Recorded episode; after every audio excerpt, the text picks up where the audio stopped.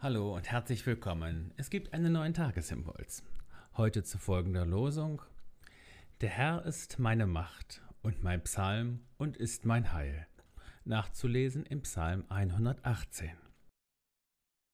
Der Lehrtext dazu ist dem Römerbrief entnommen. Paulus schreibt in Römer 15, Der Gott des Friedens erfülle euch mit aller Freude und Frieden im Glauben, dass ihr immer reicher werdet an Hoffnung durch die Kraft des Heiligen Geistes.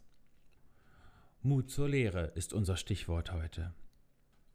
In der Akustik gibt es das Phänomen des Halls und im Gebirge das berühmte Echo. Schallwellen werden reflektiert und zurückgeworfen so kann die Fledermaus zum Beispiel mit ihrem Sonar zielgenau durch finsterste Nacht navigieren.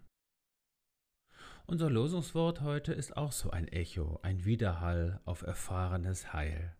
Wer so spricht, hat eine starke Erfahrung mit Gott gemacht. Das ist kein trockenes Lippenbekenntnis, nichts daher und Aufgesagtes. Der Herr ist meine Macht und mein Psalm und mein Heil. Der Segens- und Friedenswunsch des Apostels Paulus im Lehrtext geht in die gleiche Richtung. Er spricht uns zu, für das Heil unseres Gottes ein guter Resonanzkörper zu sein, damit Freude und Friede in uns widerhallen. Jeder, der schon einmal umgezogen ist oder eine Wohnung oder ein Haus räumen musste, hat schon darüber gestaunt, wie Stimme und Schritte hallen, wenn ein Raum leer ist. Ein Resonanzkörper ist eben ein Hohlraum, ein leerer Raum.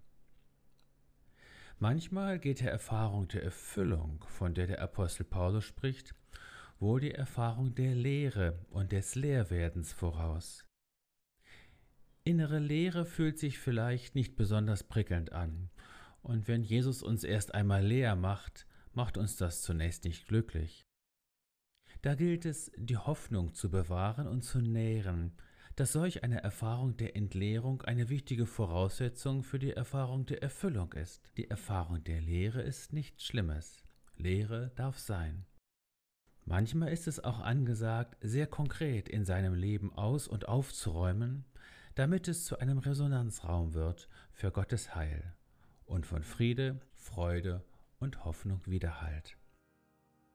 So sei gesegnet und von neuem in Gottes Heil gestellt sei gesegnet mit dem Mut, Lehre und Lehrwerden zuzulassen. Sei gesegnet mit Jesus. Freude, Friede und Hoffnung erfüllen dich, damit jeder es hören kann.